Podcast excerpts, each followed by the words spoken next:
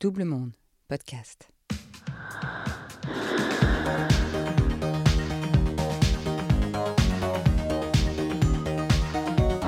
Dans sa vie amoureuse, Marie-Émilie le dit et le répète, elle n'a jamais eu de chance. Bridée par une éducation stricte, coincée dans un mariage sans amour, elle ne ressent aucun désir et surtout aucun plaisir. Le sexe est une corvée qu'elle pratique dans le noir et le silence, le moins souvent possible. Jusqu'au jour où son mari la quitte, Marie-Émilie a 39 ans, c'est à ce moment-là que sa vie bascule et que l'orgasme vient enfin. Bienvenue dans le hors-série de 40 Sexus. N'hésitez pas à vous abonner sur vos plateformes préférées, Deezer, Podcast Addict ou Catsbox, et laissez-nous un commentaire sur Apple, des étoiles sur Spotify et des likes sur les réseaux sociaux de Double Monde. Ça nous donne des ailes. Jouissance tardive, première partie.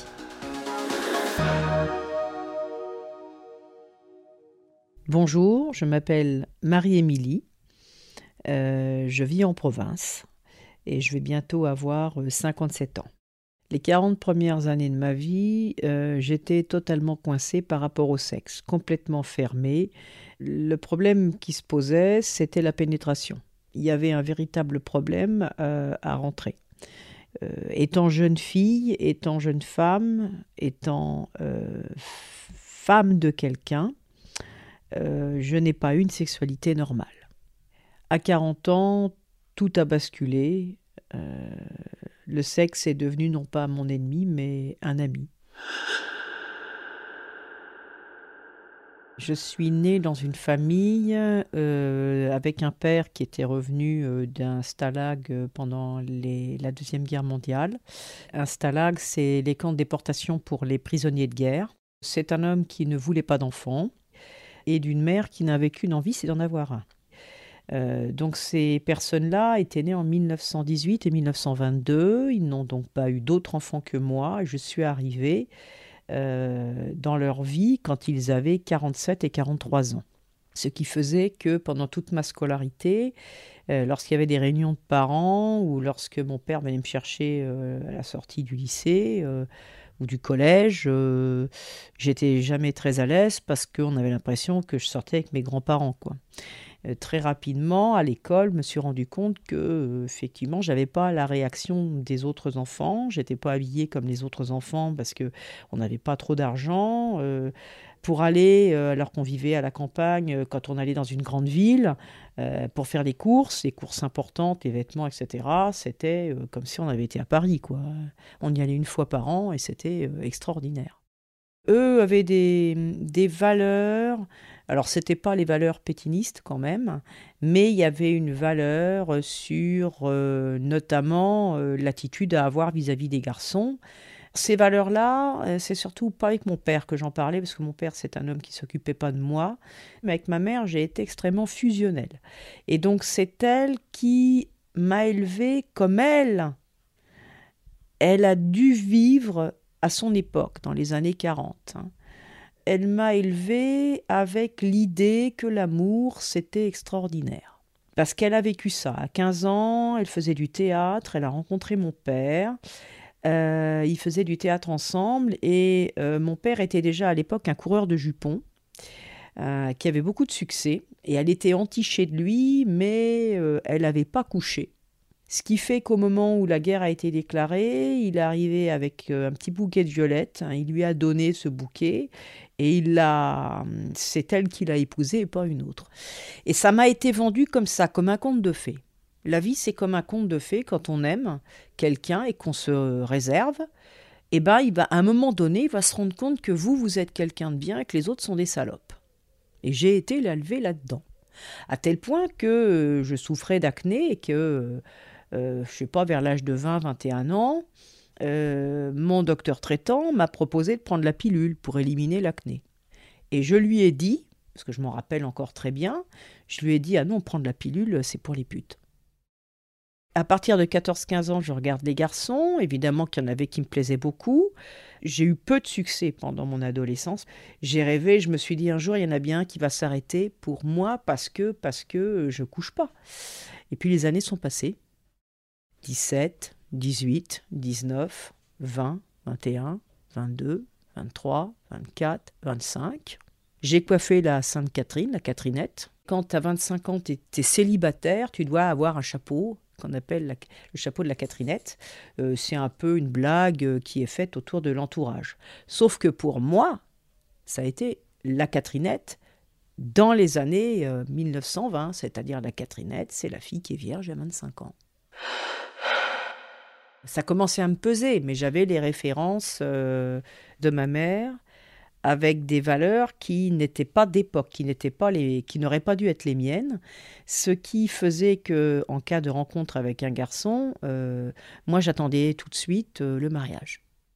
Les valeurs de mon époque à moi, avec des jeunes femmes, des jeunes filles à l'époque qui étaient normales, c'est tu sors avec un garçon et puis euh, bah, au bout d'un, deux, voire trois mois, bah, si ça va, bah, tu passes à autre chose quoi, que de les bisouter.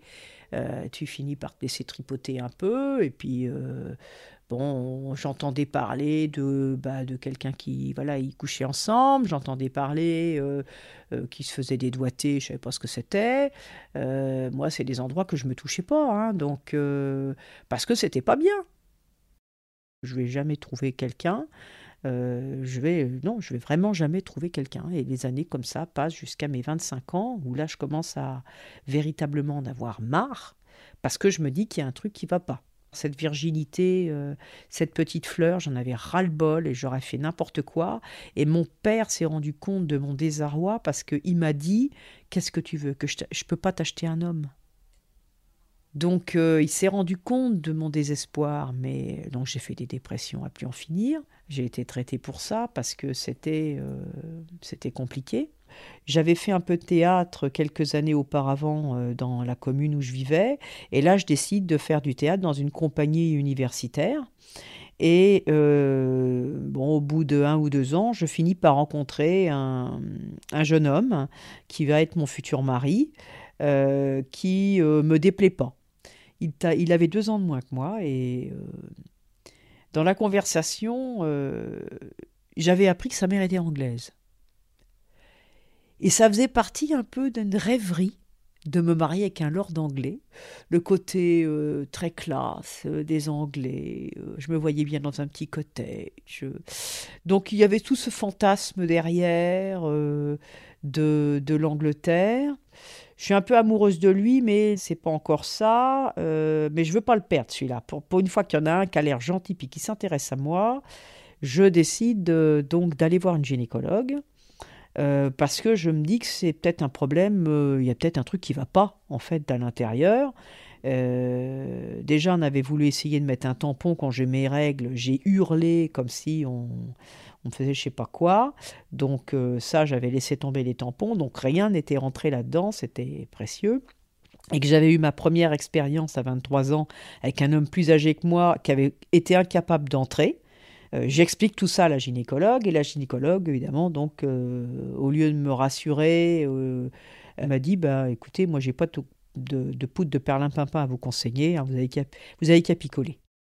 Donc je me suis effondrée en larmes euh, et là-dessus, quand même, elle m'a euh, proposé un produit euh, qui était censé faciliter la sexualité. J'en ai parlé à mon futur mari, qui, pas de chance, avait peu d'expérience. Et donc la première fois, ça, a été, ça a été complexe, quoi.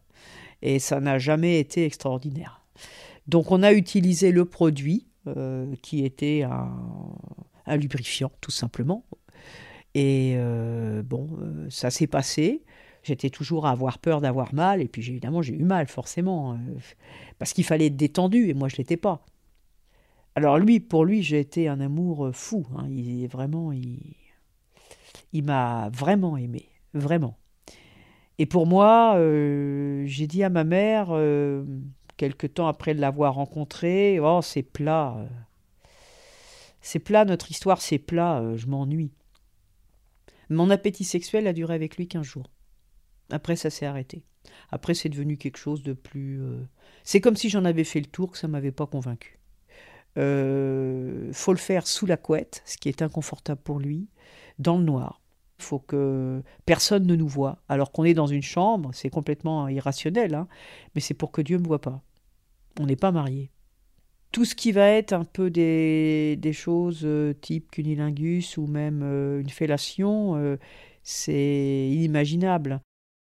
Lors d'une tentative de faire une fellation, euh, je ne sais pas ce qui m'a pris, euh, en prenant euh, le sexe de mon mari dans la main, j'ai fini par lui dire 1, 2, 3, 1, 2, 3, micro. Voilà, donc effectivement, bah, il n'était pas très content, et puis on va dire le sexe n'était pas content non plus, il était très vexé, donc il ne s'est rien passé au final. Le sexe masculin me dégoûtait. Je trouvais que ça, rendait moche un homme. C'était moche. Esthétiquement, c'est tout moche. Ça pendouille, ça a l'air de rien. Euh, c'est un espèce de bout de viande qui est placé là entre les cuisses. Euh, c'est pas, c'est quand même pas jojo. Il n'y a pas de quoi être glorieux. L'utilité que ça en avait, c'est quand même, euh, selon l'Église, on fait un rapport sexuel pour avoir des enfants. Donc, il me venait automatiquement dans la tête, quand j'avais des relations physiques, de me dire bah tiens, on va faire un enfant. C'était comme pour excuser la relation physique avec mon mari. Euh, en me disant bah ça va servir à ça, sauf que je prenais la pilule, ça risquait pas de m'arriver. Euh, c'était pas un objet de jeu ni de plaisir. C'était un truc qu'il avait là, fallait faire avec. bien des fois, je lui ai dit, je sais pas comment tu fais. Moi, je pourrais pas être un homme, je sais pas ce que je ferais de ça. Les années passent, on décide de se marier, et je me dis dans ma tête, euh, bah le mariage, c'est ça qui va tout régler, parce que si on est marié, euh, bah, Dieu il va pas être contre moi et puis euh, et puis bah, le blocage que j'ai dans la tête, il va partir parce que je serai euh, voilà, je serai bien. Ça sera ça sera dans la norme. Sauf que bah, il a été force de constater qu'une fois marié, ça n'a rien changé. C'est pas terrible, il sait pas faire. Il sait pas faire et comme je sais pas faire moi, ben alors évidemment on aurait pu regarder des films de cul, mais je suis pas convaincu que ça nous aurait beaucoup aidé parce que, bon, ça peut-être sur les positions, mais on n'y a même pas pensé, on n'y a même pas pensé à ça. Comme j'étais toujours dans mes rêves, euh, euh, s'il y avait une série télévisée, euh, si je m'en tichais un peu du, de l'acteur, des fois j'essayais de penser à l'acteur pour, pour que ça passe mieux.